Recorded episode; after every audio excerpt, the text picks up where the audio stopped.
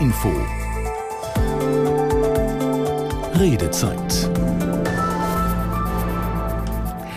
Haben Sie auch schon das ein oder andere Schnäppchen vielleicht ergattert? Man kommt ja gerade eigentlich kaum vorbei an den ganzen Rabattschildern in den Läden oder auch den vielen verlockenden Angeboten im Netz. Dabei ist eigentlich erst morgen der Black Friday, aber mittlerweile wird daraus auch in Deutschland oft ein mehrwöchiges Event gemacht, schon rund um den Black Friday. Ach ja, und Montag ist ja übrigens dann auch noch Cyber Monday. Wie nehmen Sie das wahr? Achten Sie auf solche Rabattaktionen? Richten Sie Ihren Einkauf vielleicht auch schon darauf aus? Stehen ja auch bald Weihnachtsgeschenke an. So wie man früher vielleicht auf den Winterschlussverkauf gewartet hat oder auf den Sommerschlussverkauf, den es ja seit einigen Jahren gar nicht mehr gibt. Oder können Sie damit nichts anfangen? Sehen Sie darin vor allem ein Geschäft für den Handel, einen überflüssigen Konsumrausch? Ich äh, nehme das zur Kenntnis und dann ist gut. Also ich habe da nichts mehr zu kriegen. Ja, ich kaufe mir dann was, wenn ich es brauche. Ja, ich denke schon, dass die Leute dann motiviert werden sollen, was zu kaufen und ja dann vielleicht doch mehr kaufen, als sie eigentlich wollen. Im letzten Jahr haben wir einen Handyvertrag unterschrieben, was mich gar nicht so glücklich gemacht hat. Permanent habe ich irgendwelche Nebenabbuchungen, die ich gar nicht haben möchte dann äh, sagt man, man möchte nichts abschließen. Und trotzdem ziehen sie einen dann immer Geld ab. Und das war ja eigentlich nicht Sinn meiner Sache. Ne? Ob das Abzocke ist, das weiß ich nicht. Da habe ich mich noch nicht informiert. Aber ich mache da auch nicht mit. Ich habe sonst die letzten Jahre immer, wenn man sowas Großes brauchte, wie so ein Computer, Laptop, iPad, sowas finde ich, hat sich schon immer doll gelohnt. Aber dieses Jahr bin ich da irgendwie noch, noch von. Aber ich glaube, die ganzen Black Week und sowas ist jetzt nur entstanden wegen den ganzen Konsum und wegen dem ganzen Gewerbe und allem Möglichen. Aber ich glaube, mit Weihnachten an sich ist es nur für Geschäftsleute ein positiver Zufall, dass es so kurz davor ist. Wenn 40 Prozent Ermäßigung ist, aber ich brauche das Zeug nicht, dann ist es immer noch 60 Prozent mehr, was ich dann bezahlen würde. Black Friday, was ist denn das in meinen Augen? Nur Leute abzocken. Natürlich kann man mal ein gutes Angebot finden. Das ist das Schnäppchen, das ist schon okay. Aber ich finde es irgendwie irre. Auch mit sämtlichen Sonderangeboten. Man wird richtig als Kunde und Verbraucher in die Irre geführt. Ja, und wie sehen Sie das? Wird man da nur in die Irre geführt oder kann man vielleicht doch das ein oder andere Schnäppchen ergattern? Und worauf sollten Sie achten? Ein paar Stimmen waren das schon mal aus Hannover. Unser Reporter Thomas Christes hat sich dort umgehört. Ich bin gespannt auf Ihre Meinung. Rufen Sie an 08000 4417. 77 ist die Nummer hier zu uns ins Studio. Heute diskutieren wir über den Black Friday. Schnäppchenjagd oder Konsumwahnsinn heute Abend hier bei uns. Ich bin Janine Albrecht. Schönen guten Abend. Also diskutieren Sie mit uns und sagen Sie uns Ihre Meinung und fragen Sie auch gerne unsere Experten, die heute dabei sind. Julia Rehberg von der Verbraucherzentrale in Hamburg ist dabei, hat jede Menge Tipps für die Schnäppchenjagd. Sie leitet die Abteilung Verbraucherrecht und Onlinebetrug Heute Abend ist sie uns per Videolink zugeschaltet. Und wir wollen aber auch fragen, warum wir so auf Schnäppchen anspringen. Manchmal Sachen kaufen, die wir ohne Rabatt wahrscheinlich noch nicht mal angesehen hätten. Und dazu kann uns der Hirnforscher Christian Elger jede Menge Interessantes erzählen. Er ist Chefarzt der Neurologie der Beta-Klinik in Bonn und was der Black Friday oder auch andere Rabattaktionen dem Handel bringen.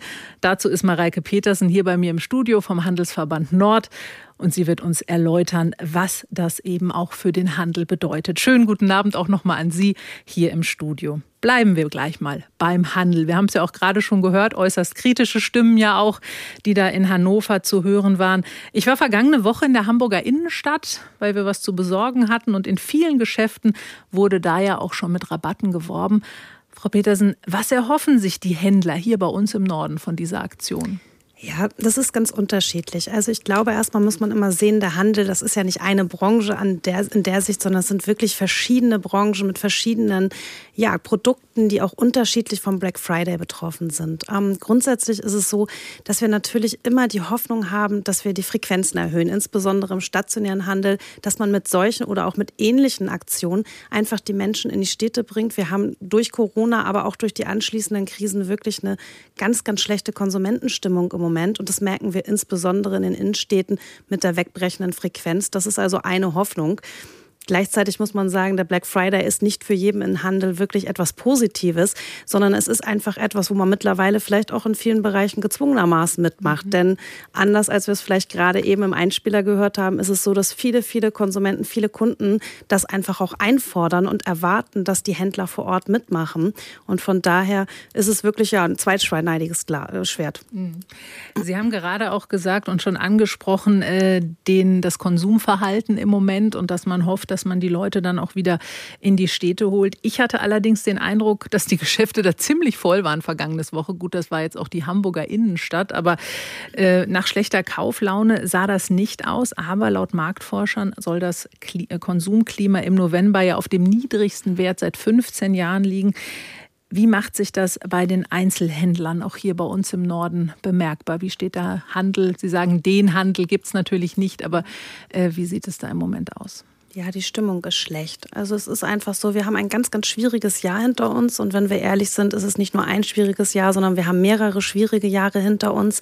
Und das Problem ist, dass wir einfach sehr, sehr viele Krisen nachfolgend haben, die den Handel sehr stark getroffen haben. Gleichzeitig sind es aber alles Sachen, auf die, die Handel, der Handel keinen Einfluss hat.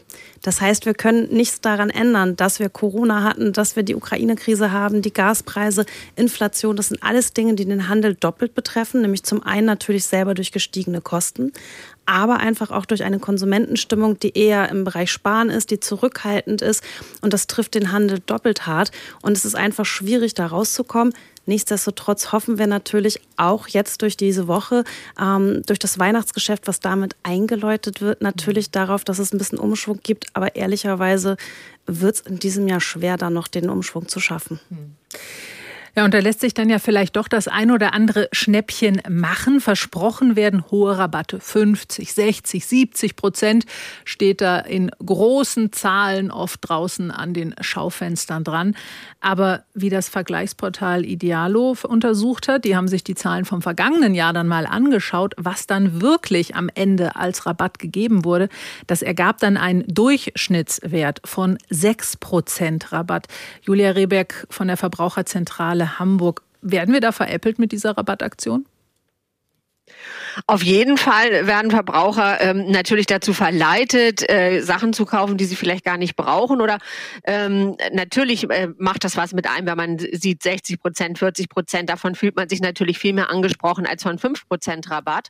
Ähm, und natürlich wird dann halt häufig auch mit dem Herstellerpreis geworben, der ja vielleicht vorher gar nicht gefordert worden ist, aber der ja erstmal suggeriert, oh, da gibt es jetzt einen ganz hohen Rabatt. Also deswegen ist es natürlich wichtig, ähm, dass man sich nochmal zurücknimmt, nochmal guckt, und sieht, was möchte ich wirklich kaufen und welchen Preis möchte ich dafür bezahlen. Und jetzt mal unabhängig davon, ob mir der Händler sagt, es ist 10% Rabatt oder 20 oder 30, sondern es kommt ja auf den Endpreis an. Und da muss ich mir doch als Kunde überlegen, ist das der Preis, den ich bezahlen möchte? Mhm. Wie man ein Schnäppchen erkennt und wo man genau darauf achten sollte, da schauen wir natürlich auch hier bei uns in der Redezeit noch drauf. Vielleicht haben Sie ja auch einen Tipp, den Sie hier mitgeben wollen, wie man erkennen kann, ob es sich da jetzt wirklich um eine Preissenkung handelt. 08000 44177 ist die Nummer hier ins Studio und zum Telefonhörer gegriffen hat auch schon Jens Ahlhaus aus Tornesch. Schönen guten Abend.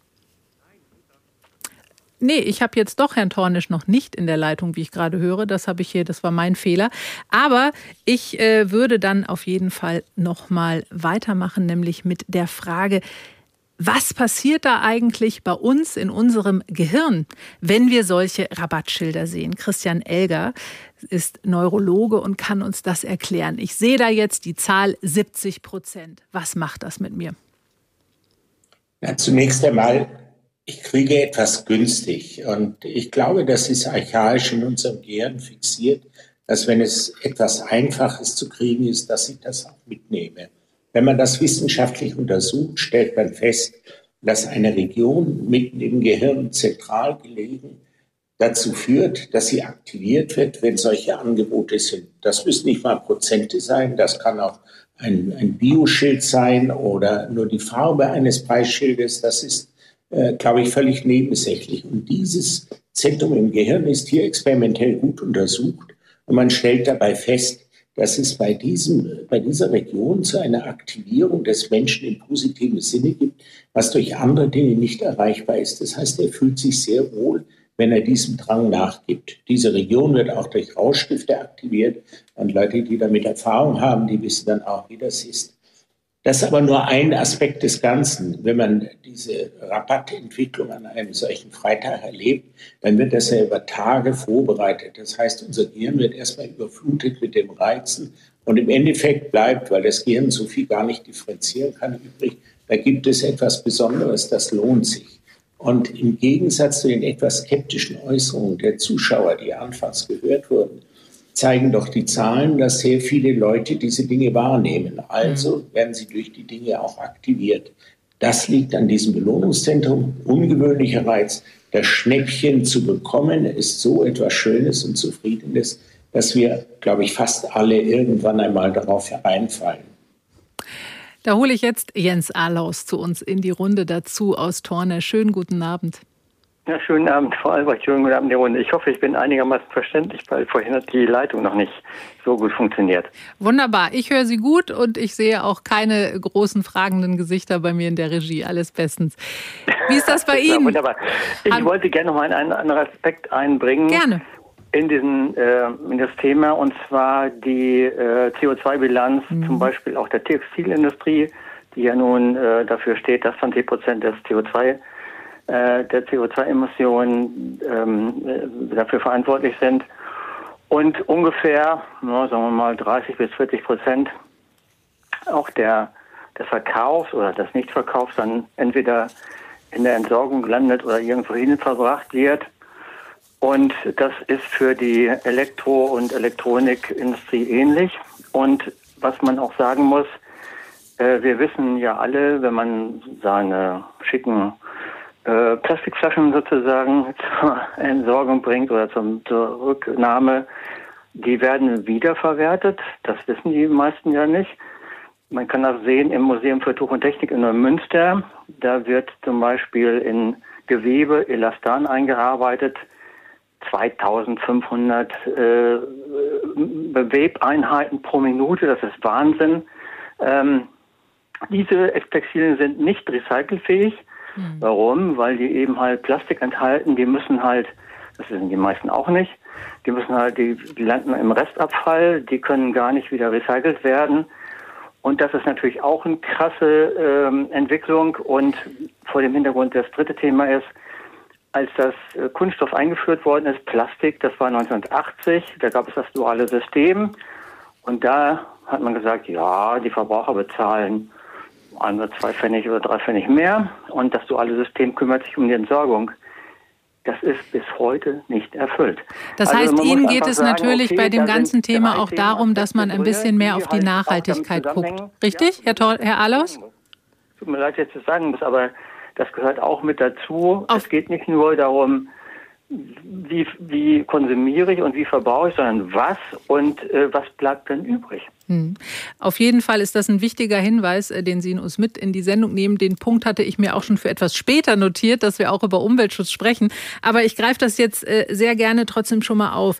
Was ist das mit der Nachhaltigkeit natürlich auch? Ähm, animieren solche Aktionen wie Black Friday nicht dann auch dazu, noch Nutzbares dann auch wegzuwerfen. Die Deutsche Umwelthilfe, die hat da eine ganz klare Meinung. Die sagt, dass sie solche Rabatttage abgeschafft sehen möchte. Sie fordert, dass der Handel das abschafft, weil sie Ressourcen vergeudeten und klimaschädlich seien. Mareike Petersen, macht der Handel da jetzt auf Kosten der Umwelt Umsatz? Also grundsätzlich ist es erstmal so, dass solche Aktionstage nachgefragt werden. Und ich glaube, das ist ganz wichtig, weil immer das, was der Handel auch anbietet, das ist das, was die Kunden wollen. Nicht alle natürlich, aber einfach ein großer Teil. Nichtsdestotrotz ist natürlich das Thema Nachhaltigkeit wichtig. Das ist auch im Handel ein wichtiges Thema und das ist in den letzten Jahren ganz, ganz viel passiert. Und das ist nicht etwas, was auf einem Tag zu beschränken ist, sondern es passiert regelmäßig sei es zum Beispiel wie in der gerade angesprochenen Textilindustrie, wo man wirklich schaut, wie kann man beispielsweise getragene Bekleidung, die vielleicht nicht mehr gewollt ist, aber noch gut ist, ähm, wie kann man die wiederverwerten? Man kann mittlerweile in ganz vielen Geschäften seine Bekleidung zurückbringen, die dann für neue ja, Produkte verwertet wird.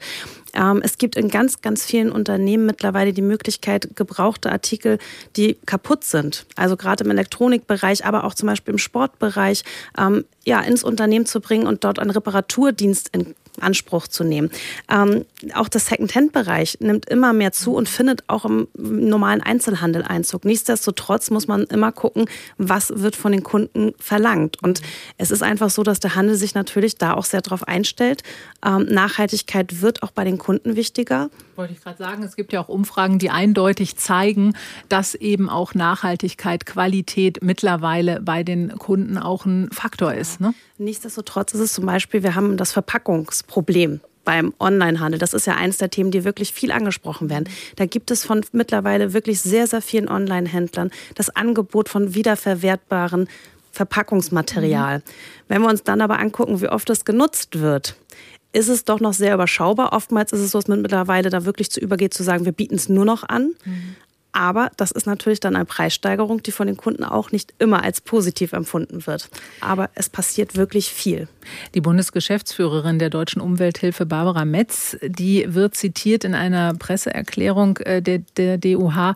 Wo ist der Reparatur-Donnerstag mit Angeboten und kräftigen Rabatten, sein defektes Altgerät reparieren zu lassen? Sie haben ja auch gerade schon gesagt, es gibt natürlich mittlerweile auch äh, Händler, die sowas wieder auch vermehrt anbieten, auch wo man Sachen abgeben kann. Aber so ein Reparatur Donnerstag, Mareike Petersen, wird über sowas im Handel nachgedacht? Ja, es gibt ja schon vereinzelt Versuche, auch tatsächlich andere Tage zu etablieren. Das hat bis jetzt nicht gefruchtet. Das wurde bis jetzt nicht angenommen. Und ich glaube auch, wenn ich mir jetzt den Reparatur Donnerstag vorstelle, ehrlicherweise stelle ich ihn in der Umsetzung ein bisschen schwierig vor. Ich glaube nicht, dass wir dafür einen speziellen Tag brauchen, sondern wir müssen einfach dazu kommen, dass das in der Regel im normalen Ablauf mit passiert. Ähm, auch zum Beispiel für Produkte, die natürlich am Black Friday erworben worden sind. Aber ich glaube nicht, dass wir dafür einen Tag brauchen, sondern es ist etwas, was regelmäßig stattfindet. Da würde mich jetzt auch die Meinung des Hirnforschers interessieren, Christian Elger. Glauben Sie, das würde auch funktionieren, dass unser Belohnungssystem im Gehirn mit solchen Aktionstagen ähm, auch aktiviert wird, was müsste passieren, dass wir da dann auch diesen Dopaminkick bekommen? Den kriegen wir ohne Zweifel, wenn das geschickt aufgezogen ist. Man muss sich überlegen, das Ganze ist ja eine gewisse Trias. Nämlich einmal wird natürlich das Belohnungssystem aktiviert, aber das steht ganz am Ende dieser Kette. Zunächst einmal muss die Aufmerksamkeit da sein und es gibt einen unbewussten Reiz, der mehrfach gesetzt wird und der dann zur nachfolgenden Handlung führt. Das nennt man Priming. Das heißt, jetzt wird alles auf Kauf mit Rabatt geprimed, wenn ich das so sagen darf. Und dann wird der Kunde natürlich sehr konzentriert auf dieses Ding machen, weil das ganze Gehirn die permanenten Reize, die auf ihn einfließen, gar nicht wahrnehmen kann. Er muss immer selektionieren. Und das, was am geschicktesten und am häufigsten ist, das wird dann auch gewählt. Und schließlich haben wir im Gehirn, wir sind ja keine willenlosen äh, Menschen, wir haben ein Entscheidungszentrum, wenn ich so banal sagen darf, wo überlegt wird, brauche ich das, brauche ich das nicht? Ist das der Preis für mich gerechtfertigt? Kann ich es mir überhaupt leisten? Und ähnliche Dinge. Man denke an die berühmte Abwrackprämie. Da haben Leute Autos nachher gekauft und ihre Funktionsfähigen zurückgegeben. Mhm. Umwelttechnisch wahrscheinlich auch ein großer Irrsinn nur weil das entsprechend propagiert wurde und sich in den Köpfen festgesetzt hat. Ich kann also das relativ gut einstellen und ich denke, das Wichtigste ist einfach, dass man immer wieder mal zwischendurch versucht, seine Ratio, das heißt seine Vernunft zu nehmen und sich zu distanzieren von dem ganzen Rummel drumherum und nachzudenken, auch über diesen Umweltaspekt. Hm. Julia Rehberg von der Verbraucherzentrale. Stichwort Nachhaltigkeit. Da gibt es ja auch Untersuchungen von der Verbraucherzentrale. Wie zufrieden sind Verbraucherinnen und Verbraucher denn dann auch, wenn sie zum Beispiel auch Secondhand-Geräte benutzen, Secondhand-Kleidung? Es gibt ja wahnsinnig viele Dinge, die man mittlerweile auch Mobiltelefone kaufen kann, die gebraucht waren. Ähm, genau, wir hatten ja eine Studie gemacht, ähm, allerdings nur für den äh, Elektromarkt, also Smartphones, äh, mhm. Tablets. Und da hat sich herausgestellt, dass über 90 Prozent äh, positive Erfahrungen gemacht haben, also damit sehr zufrieden waren oder zufrieden waren. Das ist ja ein großes Ergebnis. Und das ist natürlich gerade bei Elektrogeräten, ähm, bei Smartphones oder auch bei Notebooks äh, sicherlich äh, sinnvoll, das auch mal zu gucken, ob man die nicht gebraucht kauft, weil man da eben hohe Qualität dann für einen geringeren Preis bekommt. Und das kann sich dann durchaus auszahlen.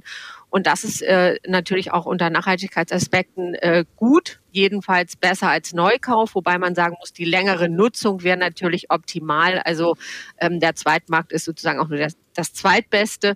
Und dann wollte ich noch sagen, äh, dass es ja durchaus auch schon Unternehmen gibt, die eben sagen, wir machen bewusst da nicht mit, wir, äh, das passt nicht zu unserem Geschäftsmodell. Also ich glaube, und das hat man ja auch in diesen Antworten am Anfang gesehen, die Leute mhm. sind manchmal auch schon überflutet, so dass man sich ja vielleicht fast abgrenzen kann, wenn man sagen kann, ich mache da nicht mit. Aber ähm, also das nur mal am Rande. Also ich glaube, dass, äh, das kann ja auch sein. Aber auf jeden Fall, äh, der Zweitmarkt äh, sollte auch immer in den Gedanken mit einbezogen werden und ähm, das auch da dann erworben werden. Hm. Sie haben gerade ein gutes Stichwort genannt. Man wird überflutet. Man hat das Gefühl, alle machen mit, sowohl der Handel als aber auch die Kundinnen und Kunden. Es flattern ja wirklich, weiß nicht, wie es bei Ihnen ist. Also ich hatte auch diverse Flyer im Briefkasten von verschiedenen Firmen, die tolle Angebote gemacht haben. Social Media da erreichten mich auch verschiedenste Shoppingangebote, da wo ich dann vielleicht äh, auf manchen Seiten manchmal unterwegs bin. Da wissen die ja auch ganz gut Bescheid, ähm, was einen so interessiert. Ja, man hat den Eindruck, alle machen mit. Eine Freundin erzählte mir, sie habe jetzt ihren Mietwagen für die Weihnachtstage schon gebucht. Da gab es den Black Deal. Julia Reberg, woran erkenne ich denn, ob es jetzt ein guter Deal für mich ist oder für den Handel? Naja, im Grunde muss ich ja vorher schon mal wissen, was es in der Zeit davor gekostet hat. Das macht es dann natürlich einfacher, um zu sehen, wie ähm, ist denn jetzt die Ersparnis. Und natürlich sollte man ähm, mit einem Einkaufszettel quasi losgehen, also sich im Vorweg zu überlegen, was brauche ich, was möchte ich jetzt kaufen. Und dann kann man ja gucken, gibt es das äh, Produkt jetzt günstiger und auch fünf Prozent günstiger ist ja vielleicht auch noch okay, wenn ich sowieso kaufen will. Aber eben wie im Supermarkt mit dem Einkaufszettel und nicht hungrig, so auch dort mit einem beim Einkaufszettel losgehen und dann ähm, sich nicht ablenken lassen und noch denken, ach, da ist ja auch noch ein Schnäppchen und da ist noch ein Schnäppchen und da auch noch zuschlagen. Uns haben auch einige Mails erreicht, in denen unsere Hörerinnen und Hörer schreiben, dass sie nichts vom Black Friday halten und glauben, so wie etwas etwa Thorsten Hönig aus Duisburg, dass Black Friday ja eigentlich nur vom Handel gemacht ist, dass die Preise vorher hochgesetzt werden, um dann darauf Rabatte zu geben. Mareike Petersen, ist das so? Nein. Also die Antwort ist tatsächlich ganz einfach. Nein, es ist nicht so. Und ich glaube auch, dass jeder Kunde ja mittlerweile die Möglichkeit hat, das wirklich nachzuvollziehen. Also unsere Preispolitik ist sehr, mm, ja, sehr überschaubar oder sehr mm, für jeden zu erkennen. Wir haben mittlerweile gerade auch durch den Onlinehandel die Möglichkeit, Preise gut zu vergleichen. Das heißt, wir haben Preisvergleichsseiten, das ist die eine Möglichkeit. Aber ganz wichtig ist auch, wir haben seit 2022 eine Preisabgabenverordnung. Das heißt, wenn Sie ein Sonderangebot sowohl im Stadt stationären Handel als auch im Onlinehandel sehen, dann ist der Händler dazu verpflichtet, diesen Preis der letzten 30 oder den günstigsten Preis der letzten 30 Tage mit anzugeben. Das heißt, Sie haben als Kunde die Möglichkeit zu schauen, war da vielleicht vor zwei Wochen günstiger, dann ist es natürlich so, dass man das sieht. Das heißt, die Kunden können vergleichen, die Kunden können besser vergleichen als je zuvor. Und es gibt natürlich auch, und das muss man auch ganz klar sagen, die Möglichkeit, Sachen zurückzugeben. Gerade im Onlinehandel ist das ja eine doch auch viel genutzte Möglichkeit. Ja. Und von daher, ich glaube wirklich, wenn man sich ein bisschen umschaut, tatsächlich teile ich sogar da die Idee der Verbraucherzentrale vorab zu gucken, was brauche ich eigentlich, gerade jetzt zur Weihnachtszeit. Da kann man durchaus auch Artikel kaufen, die man sowieso zur Weihnachtszeit kaufen würde.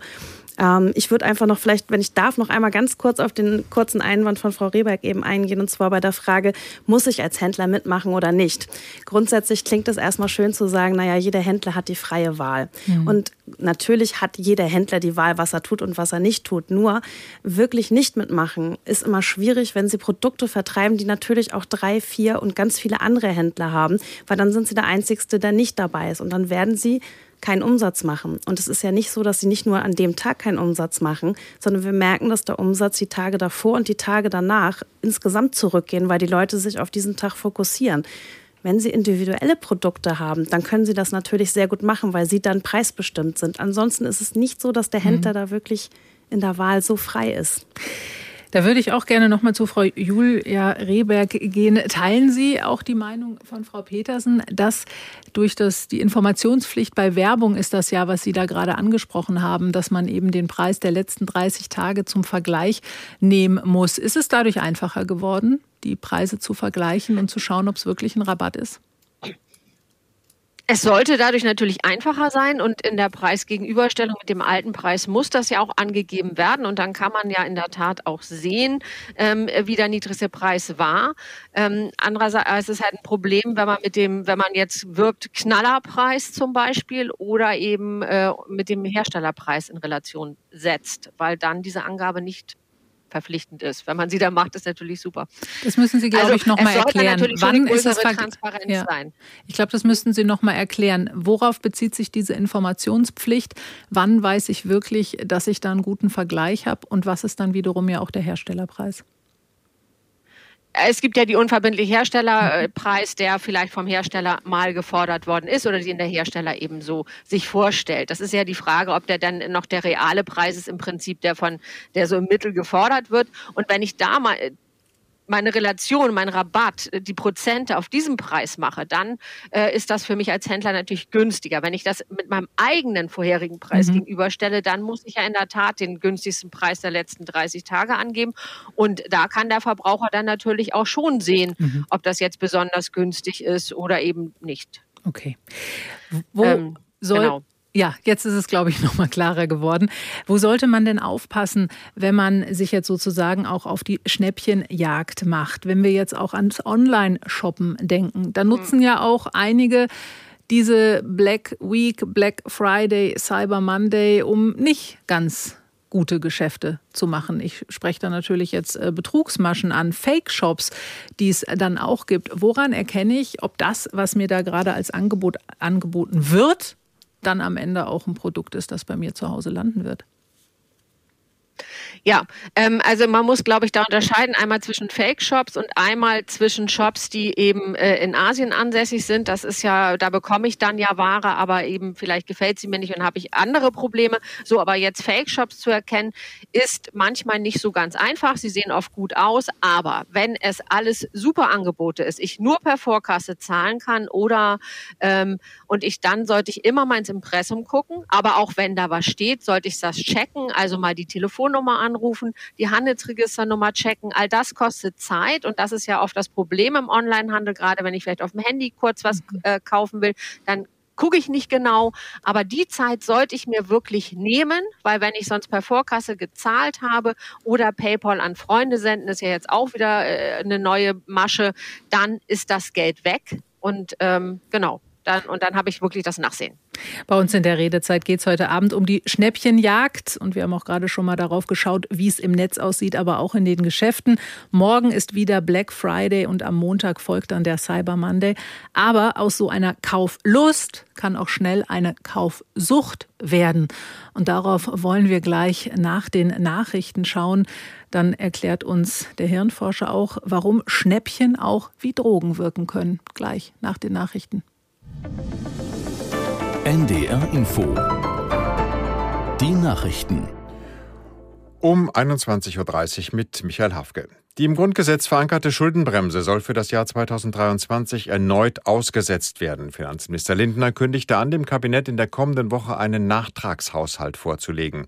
Was das konkret bedeutet, Martin Polanski aus Berlin. Ja, das bedeutet, ähm, dass insbesondere die Ausgaben für die Energiepreisbremsen, das waren ja rund 30 Milliarden Euro in diesem Jahr, auf eine neue Grundlage gestellt werden sollen, wie er das sagt. Die wurden ja bisher aus diesem Sonderfonds bezahlt, sollen jetzt also vom regulären Bundeshaushalt bezahlt werden. Lindner spricht davon, dass wir reinen Tisch machen jetzt. Aber das bedeutet in der Konsequenz dann auch, anders kann man sich das gar nicht vorstellen, dass in diesem Jahr die Schuldenbremse erneut ausgesetzt wird. Denn sonst könnte man so viel Geld gar nicht in den Haushalt verschieben, weil das sind ja alles Kredite, alles Schulden, die man ja schon aufgenommen hatte. Auf dem Bundesparteitag haben führende Grünen-Politiker dafür geworben, die im Grundgesetz verankerte Schuldenbremse grundsätzlich zu reformieren.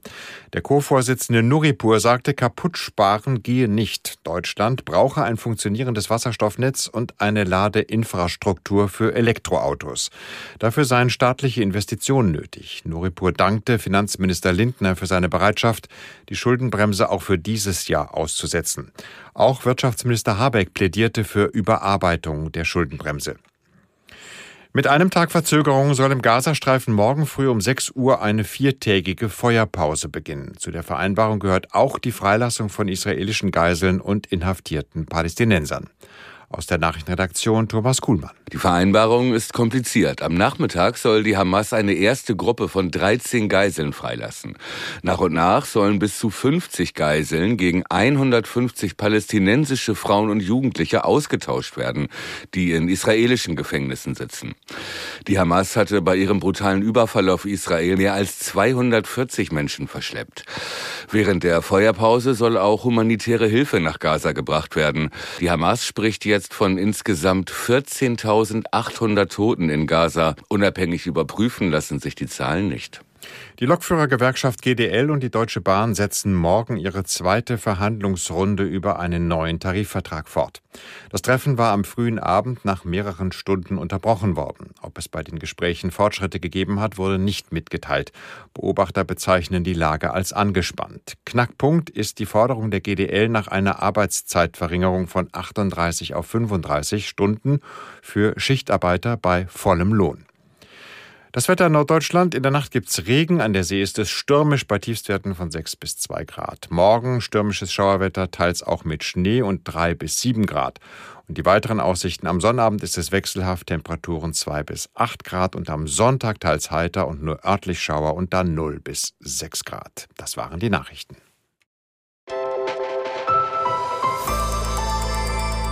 NDR Info Redezeit. Morgen ist wieder Black Friday, aber auch schon die letzten Wochen gab es ja viele Angebote oder es wurde schon darauf hingewiesen, dass man morgen auf jeden Fall das Superschnäppchen bekommen wird. Ist das wirklich Schnäppchenjagd oder ist das einfach nur Konsumwahnsinn? Darüber diskutieren wir heute Abend hier in unserer Redezeit. Und wir haben auch schon darauf geschaut, worauf man achten muss, ob man wirklich ein Schnäppchen ergattert oder vielleicht doch nicht. Was hat der Handel davon? Worauf müssen wir Verbraucherinnen und Verbraucher schauen? Und ich würde auch gerne noch mal beim Handel bleiben. Brauchen Sie den Black Friday auch im Handel, Mareike Petersen vom Handelsverband Nord, angesichts der nicht so guten Kauflaune? Wir haben ja auch schon drüber gesprochen. Und die Adventszeit, das Weihnachtsgeschäft, das ist wichtig für den Handel, auch hier bei uns im Norden natürlich. Und in diesem Jahr ist es dann auch noch ein bisschen kürzer, weil der vierte Advent und Heiligabend fallen zusammen. Da fehlt also wirklich quasi eine Woche Weihnachtsgeschäft. Wie wichtig ist deshalb auch gerade in diesem Jahr vielleicht der Black Friday und diese Rabattaktion für Sie, um die Menschen in die Geschäfte zu holen? Ja, auch das ist so ein bisschen unterschiedlich. Also es ist so auf der einen Seite, es ist wirklich wichtig, um einfach diese Leute, die Menschen wieder in die Innenstädte zu bekommen, eine Frequenz zu bekommen, ähm, die ja hoffentlich dann auch nachhaltig ist. Also wir hoffen natürlich, dass am Black Friday die Leute Leute in die Innenstadt kommen und feststellen, wie schön es eigentlich in unseren Innenstädten ist und dementsprechend gerade auch in der Weihnachtszeit wiederkommen. Das ist so der eine Aspekt, weswegen das wirklich ein wichtiger Tag ist. Das Weihnachtsgeschäft selber ist für viele Branchen im Handel wirklich ein Viertel des Gesamtjahresumsatzes. Das muss man sich einfach vorstellen. Das ist enorm wichtig. Und ähm, unser Weihnachtsgeschäft fängt im November an. Das heißt, der Black Friday ist mittendrin und das ist wirklich wichtig. Gleichzeitig ist es so, dass es für viele Händler gar nicht so lukrativ ist, sondern viele Händler machen mit, weil tatsächlich alle mitmachen und man oftmals auch einfach gezwungen sich fühlt, da mit zwei zu sein. Aber der Gewinn, den sie an diesem Tag machen, der ist wirklich minimal. Wenn wir uns in verschiedenen Branchen umschauen, dann haben wir zum Beispiel im Textilbereich eine Gewinnmarge von zwei bis drei Prozent. Wenn sie dann in einem schlechten Jahr, in einem wichtigen Weihnachtsgeschäft noch Prozente geben müssen, ist es eigentlich nicht so, dass die Händler wirklich laut Hurra schreien. Auch das ist ein bisschen unterschiedlich, je nachdem, in welcher mhm. Branche ich mich befinde. Ähm, aber es ist einfach so, dass wir hoffen, dass die Kunden damit zurück in die Städte kommen. Und das ist, glaube ich, ganz, ganz wichtig, denn lassen Sie mich das sagen, also die Innenstädte sind ja auch ein Stück weit Kulturgut und wir müssen was tun, damit die auch so bleiben.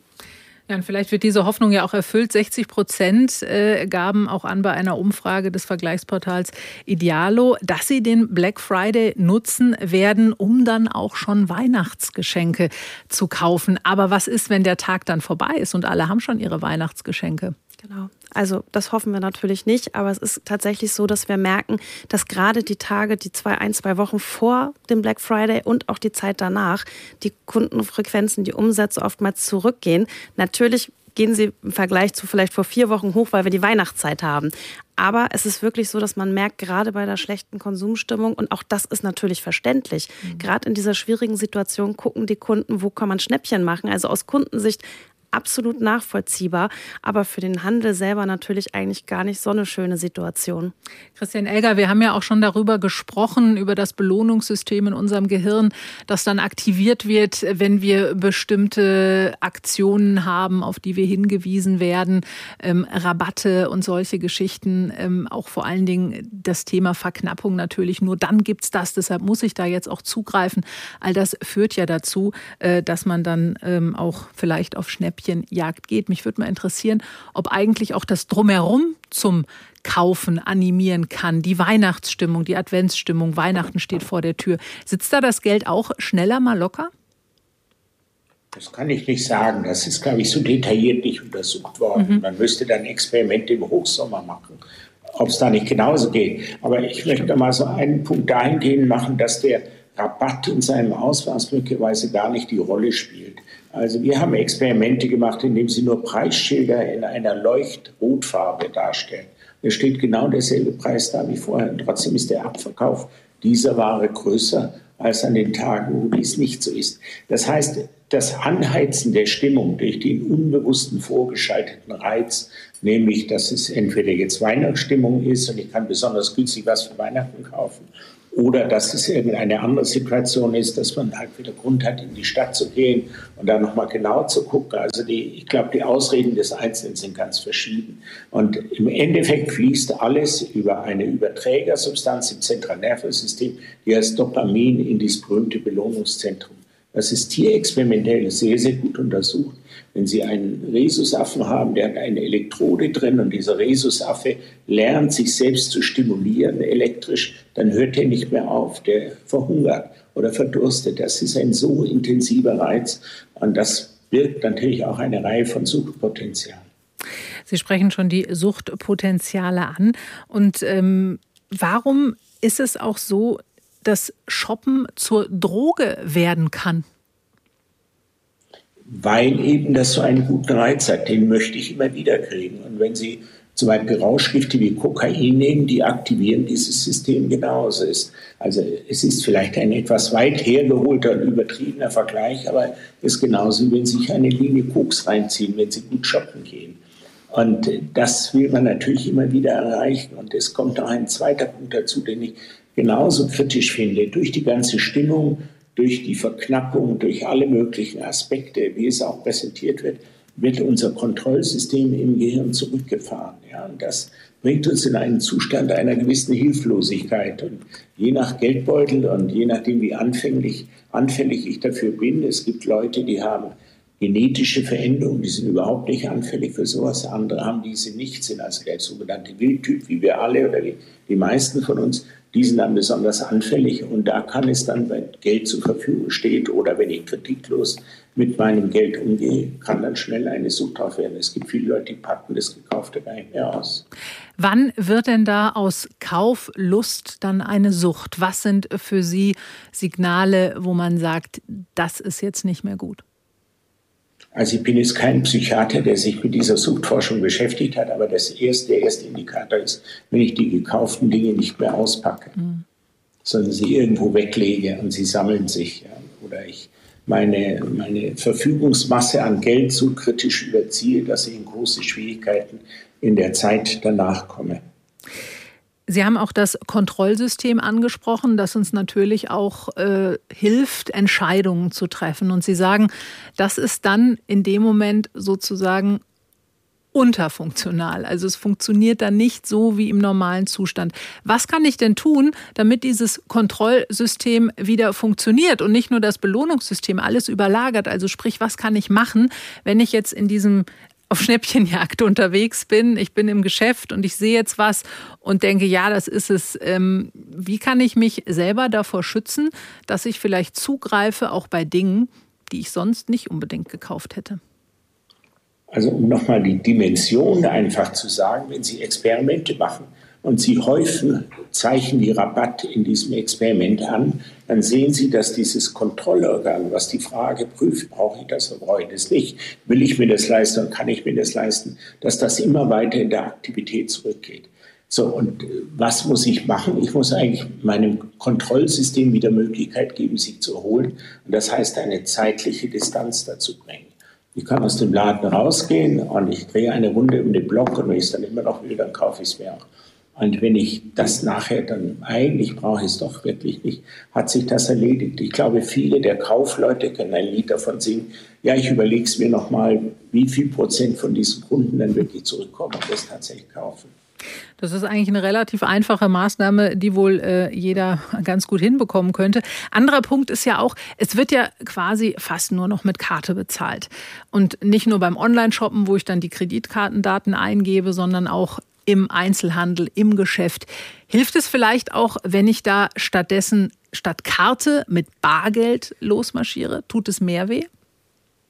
Absolut richtig. Wenn Sie ein Experiment machen, wo Sie einmal so einen anonymen Kauf machen über eine Kreditkarte, wo die Abrechnung am Monatsende kommt und auf der anderen Seite den Verlust von Geld nehmen, dann sehen Sie, dass in dieser Phase das Weggeben von Geld eine Struktur des Gehirnes aktiviert, die auch dann aktiviert wird, wenn Schmerz richtig unangenehm wird. Das heißt, uns schmerzt es, können wir, glaube ich, wenn wir ein bisschen in uns hineinhören, auch merken, wenn wir eine, eine gewisse Summe Geld abgegeben haben, kriegen dann Gegenstand, dann kommt so, so ein kleiner Schock. Also in den USA ist die Verschuldungsrate über die Kreditkarten gigantisch. Bei uns in Deutschland ist immer noch Bargeld, spielt eine gewisse Rolle und das ist eine Bremse, weil diese Hemmung auftritt. Man kann übrigens durch Schmerzmittel dieses blockieren und dann merkt man, dass die Leute wieder unkritischer werden. Also wenn ich jetzt also Kopfschmerzen habe, sollte ich besser nicht einkaufen gehen, wenn ich vorher eine Tablette genommen ja, habe? Genau, wenn Sie vorher Tabletten genommen haben, dann könnte es sein, dass Sie unkritischer sind. Okay. Das ist in Experimenten belegt. Julia Rehberg, wir haben über Kauflust, aber auch über Kaufsucht gesprochen. Wenn wir jetzt mal von der Sucht weggehen, sondern schauen, wie wir im Laden versuchen, für uns die günstigsten Angebote zu finden. Herr Elger hat das ja auch gerade angesprochen. In den USA ist die Verschuldungsrate ziemlich hochgegangen. Wie ist da Ihre Erfahrung hier in Deutschland? Bargeld oder Karte? Wo gibt man schneller das Geld aus? Oder haben Sie auch bei sich da Informationen, dass man, ja, dass die Karte dann eben doch schneller dazu verleitet, Dinge zu kaufen, die man sonst vielleicht nicht gekauft hätte? Also ja, also grundsätzlich, das war ja sehr gut nachvollziehbar, ähm, was eben gesagt wurde, dass natürlich, wenn ich das Geld in der Hand habe, ich viel besseren Überblick habe, als wenn ich mit Karte bezahle. Äh, und ganz äh, schlimm wäre, wird es natürlich, wenn ich Kreditkarten habe, äh, die mit einem hohen Zinssatz belastet sind, wo ich dann in Raten den Kredit zurückzahle mit horrenden Zinsen. Ähm, dann ist das natürlich wirklich auch eine Schuldenfalle, die sich da auftut. Und das ist natürlich dann ganz fatal, auf jeden Fall. Was würden Sie vom Handel da auch erwarten? Es gibt ja mittlerweile auch wirklich viele Möglichkeiten, Sachen auch auf Pump zu kaufen. Ja, also ich denke, ähm, dass äh, das natürlich, äh, das wurde ja eben auch gesagt, dass es natürlich gut wäre, wenn man zeitlich nochmal sich rausnimmt und nochmal nachdenkt. Und das wird ja im Prinzip versucht zu umgehen, indem eben damit gesagt wird, nur noch wenige verfügbar oder nur noch drei, drei Stunden und dann läuft der, äh, läuft der Countdown. Und das sind natürlich alles wieder Dinge, die äh, womit versucht wird, eben diese Entscheidung, ich überlege es mir nochmal, zu torpedieren. Und das äh, ist natürlich nicht so wünschenswert. Ähm, auf jeden Fall.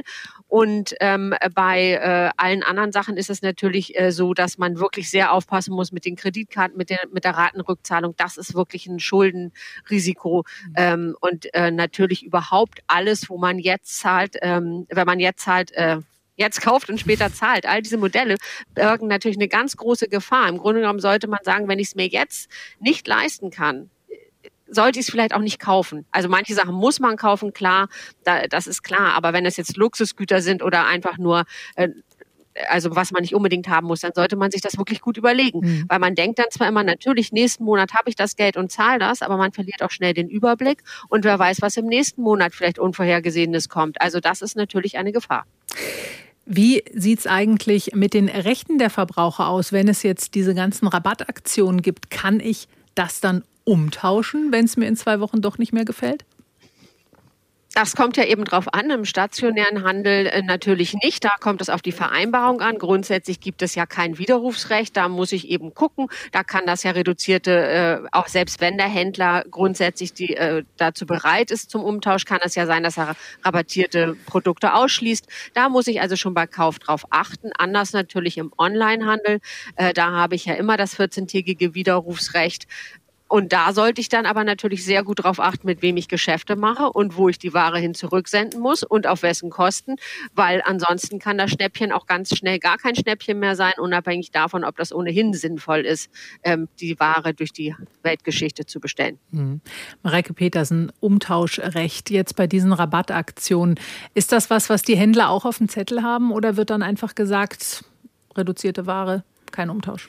Ja, also ich glaube, das, was wir eben gehört haben, natürlich, online ist es sowieso immer noch mal eine gesonderte Regel. Da würde ich einfach noch mal gerne sagen, es ist natürlich auch wünschenswert, dass man auch da ein bisschen lokal schaut. Also man kann lokal ja auch ein bisschen erweitern. Lokal heißt nicht, dass das um die Ecke sein muss, aber auch da ist es natürlich schön. Zum einen ist es tatsächlich ein Aspekt der Sicherheit, aber es ist natürlich auch schön, wenn vielleicht dann einfach auch in Deutschland gekauft wird. Also wir haben wirklich tolle Online-Shops, große, aber auch kleine. Und von daher, wenn der Kunde die Möglichkeit hat, da ein bisschen zu schauen, das wäre schön. Ähm, es ist richtig, dass wir im stationären Geschäft natürlich andere Regelungen haben und jeder Laden für sich schauen kann, wie mache ich das. Aber Sie wissen auch, dass wir online diese Umtauschregelung haben und kaum ein Händler wird heutzutage sagen, bei mir gibt es das nicht mehr, weil natürlich muss man irgendwie gucken, wie kann man mithalten, wie kann man da auch eine Transparenz schaffen. Und in den meisten Fällen ist es sehr kulant und wir haben nicht die Erfahrung, dass es nach dem Black Friday viel mehr ist als an anderen Bereichen. Hm. Wenn wir jetzt nochmal auch so ein bisschen schauen, Sie haben gerade auch den kleineren Händler angesprochen. Dazu passt ganz gut die Meinung von unserem Hörer Bernhard Pufall. Aus Hamburg hat er uns geschrieben und da hat er geschrieben, dass er von den Rabattschlachten nichts hält und er führt das ziemlich detailliert aus und da habe ich mir einen Aspekt rausgesucht, da schreibt er nämlich, der Kleinhandel hat nicht die Möglichkeit für riesige Rabattaktionen und der wird dann dadurch vernichtet. Den Gedanken finde ich ganz interessant, Frau Petersen. Wie ist da Ihre Erfahrung hier beim Handelsverband Nord? Was machen die Kleinen, die bei diesen Rabattschlachten einfach nicht mitmachen können?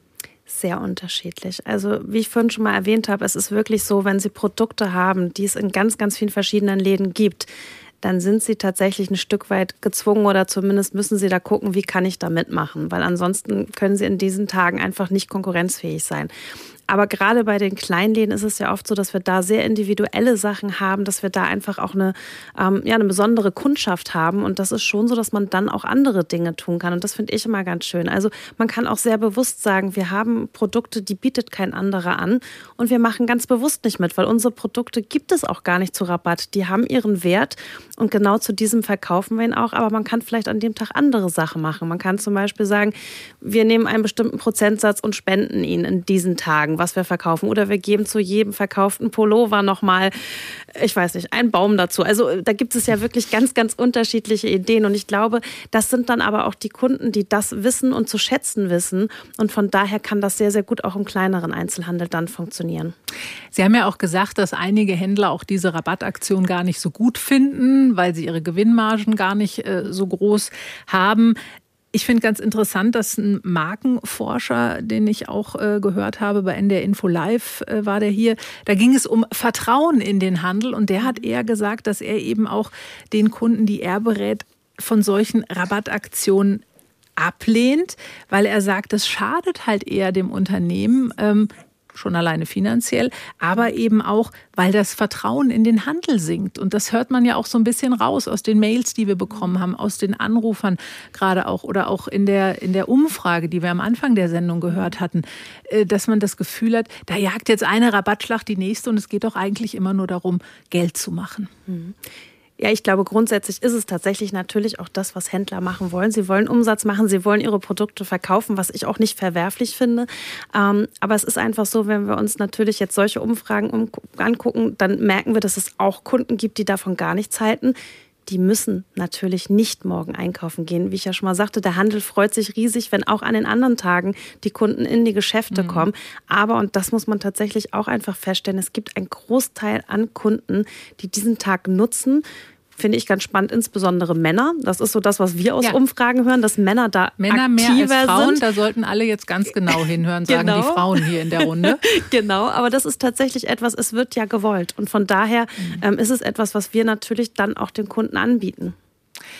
Julia Rehberg von der Verbraucherzentrale. Wir haben jetzt versucht, das so ein bisschen zu bündeln und wir wollen ja auch äh, nicht nur schlecht reden. Manche Leute haben einfach auch Lust dazu, einkaufen zu gehen, shoppen zu gehen, äh, sich dann morgen in die Rabattschlacht sozusagen äh, zu stürzen. Was würden Sie aber zusammenfassend nochmal sagen? Finden Sie, dass man doch zunehmend von so Rabattaktionen Abstand nehmen sollte, mehr Verlässlichkeit für den Kunden damit schaffen und äh, ja, ähm, ja, ich glaube schon, auch aus den, aus den, äh, den Zuschauerzuschriften oder Antworten entnehme ich, dass die Leute das eigentlich sich eher davon in die Irre geführt und genervt fühlen. Und ähm, genau, aber ich würde jedem Verbraucher und Verbraucherin eben auch raten, sich vorab zu überlegen, was brauche ich und wirklich nur das zu kaufen und nicht sich ablenken zu lassen und dann wirklich den Schritt zurückzutreten. Geht es eigentlich vielmehr darum, dass wir uns vor uns selber schützen müssen? Als dass wir vom Handel geschützt ähm, werden ähm, in müssen? In gewisser Weise vielleicht schon, wie das Gehirn ja auch funktioniert und auf diese Reize reagiert. Genau, äh, dass man da eben wieder den Verstand einsetzt und sagt, nein, ich lasse mich davon nicht locken. Ich habe einen kühlen Kopf und überlege, was will ich wirklich haben, was brauche ich oder tut das das Smartphone nicht auch noch ein, zwei Jahre länger? Christian Elger, Sie haben vorhin auch äh, kurz angesprochen, dass es ganz wenige Menschen gibt, äh, die dagegen immun sind. Das würde ich gerne auch noch mal kurz aufgreifen. Springen die dann auf gar nichts an, was auch immer an Verlockungen ihnen da so geboten wird?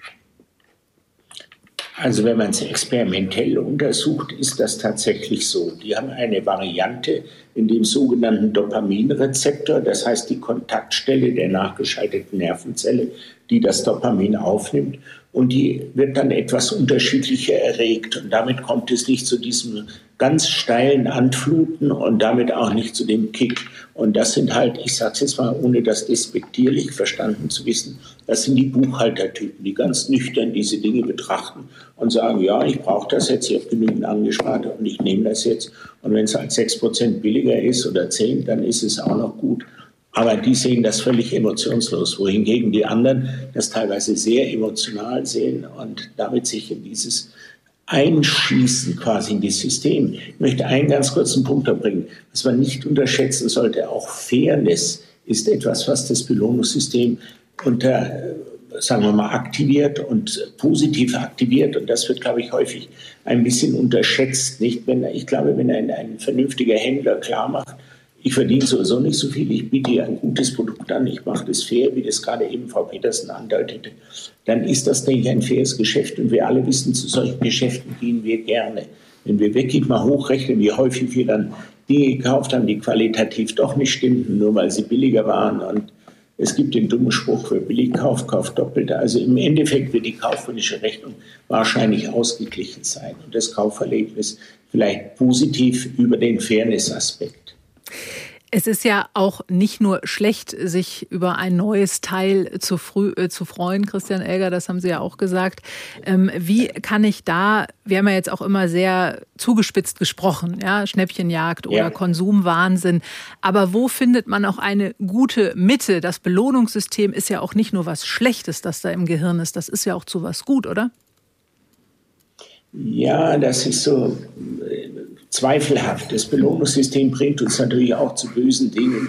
Ähm, ob Kriege geführt werden, die Leute haben in den Kriegen äh, Pervitin bekommen, das sind auch Medikamente, die das Belohnungssystem aktivieren. Mhm. Da waren die nicht nur länger wach, sondern haben auch die Gefahr nicht mehr wahrgenommen und sind dann drauf losgestürmt. Das muss evolutionär schon eine hohe Bedeutung haben, weil jedes Lebewesen, was bisher untersucht wird, hat ein solches System. Und deswegen, ich denke, die, die Frage müsste anders sein die Waffen müssen gleich verteilt sein. Die, auf der einen Seite versucht der Handel natürlich mit allen möglichen Tricks den Verkäufer zu kriegen, sei es jetzt Fairness, Qualität oder billiger Preis und wie auch immer. Und auf der anderen Seite, wenn der Verbraucher aufgeklärt ist, und das Beispiel haben wir ja auch gehört gerade eben, dann kann er selber mehr entscheiden, was er dazu macht. Und das ist eigentlich ganz einfach. Das muss man, glaube ich, als Spiel verstehen. Hm. Mareike Petersen, dann würde ich Sie auch gerne noch fragen, hier zum Ende unserer Sendung, der Redezeit, wo es geht um den Black Friday, um Rabattaktionen eigentlich auch allgemein, ob das jetzt Schnäppchenjagd ist oder auch Konsumwahnsinn. Herr Egger hat das auch gerade angesprochen, dass wir auch auf Dinge wie Fairness anspringen, durchaus. Glauben Sie, und auch Frau Rehberg hat es ja auch geschildert, dass auch Ihr Eindruck ist, dass viele Kunden ja aber auch genervt sind von Rabattaktionen. Sie sagen auf der anderen Seite aber, Kunden wünschen das aber auch, erwarten das aber auch. Wo glauben Sie, wird sich das hin entwickeln? Ist der Handel denn bereit dazu, sich da anders zu entwickeln, um die Menschen in die Geschäfte zu locken, mehr auf Themen wie Fairness oder Nachhaltigkeit auch zu setzen? Ist der Handel bereit dafür? Absolut. Also es ist einfach so, dass der Handel sich immer darauf einstellt, was der Kunde will. Sei es bei dem Thema, was wir vorhin hatten, Bargeld oder Karte, sei es beim Thema Nachhaltigkeit. Der Handel versucht natürlich, den Kunden glücklich zu machen, das anzubieten, was der Kunde wünscht. Und wir haben ja in den letzten Jahren, also auch gerade nach Corona einfach gemerkt, dass da ganz, ganz verstärkt auf Lokalität gesetzt wurde, auf Fairness, auf Nachhaltigkeit. Natürlich, und das muss man bei solchen Themen immer mit berücksichtigen, es ist natürlich auch eine Preisfrage. Nicht jeder kann sich Fairness und Nachhaltigkeit leisten. Ich glaube, das darf man bei diesen Diskussionen immer nicht vergessen. Ähm, wir reden da nicht von allen Kunden, die das können, aber grundsätzlich wird die Nachfrage größer und es ist natürlich auch im Sinne des Handels dort nachhaltig fair zu sein. Von daher, ich glaube, was mir vielleicht einfach wichtig ist, und ich glaube, das ähm, ist so ein bisschen bei diesem Thema, ähm, ob Rabattschlacht, ob Black Friday, ob einfach Weihnachtsgeschäft, wann auch immer. Ich glaube, es ist einfach wichtig, dass wir uns, und das ähm, muss jeder für sich entscheiden, die Frage stellen, wie wollen wir eigentlich den Handel in den nächsten Jahren haben? Mhm. Und ähm, das ist eine bewusste Entscheidung, aus meiner Sicht eine bewusste Entscheidung, die wir treffen, sei es zum Beispiel auch, was unsere Innenstädte angeht wenn wir diese kleinen Läden, die wir heute ja angesprochen haben, die vielleicht individuell sind, die anders sind, behalten wollen, dann langt es nicht, wenn wir einmal im Jahr vorbeigehen und sagen, Mensch, das war schön und das war ein tolles, sondern wir müssen wiederkommen. Und wenn wir wollen, dass die Innenstädte auch so bleiben oder vielleicht auch wieder sich ein bisschen mehr entwickeln, dann müssen wir das auch bewusst als Kunden so entscheiden. Soweit unsere Redezeit heute Abend. Morgen ist der Black Friday. Ich kann mir vorstellen, die ein oder andere Stadt wird morgen ziemlich belebt sein. Einige Geschäfte recht voll und am Wochenende wahrscheinlich auch. Denn wir haben es gehört, wir fahren ab auf Schnäppchen. Das hat unser Gehirn so angelegt. Ob das gut oder schlecht ist, was wir daraus machen, auch das finde ich, ist hier in der Sendung klar geworden. Das entscheiden wir am Ende selber, ob man zugreift oder nicht. Soweit unsere Redezeit. Ich bin Janine Albrecht. Ich wünsche Ihnen noch einen schönen Abend und hier geht es jetzt gleich weiter mit der ARD Infonacht.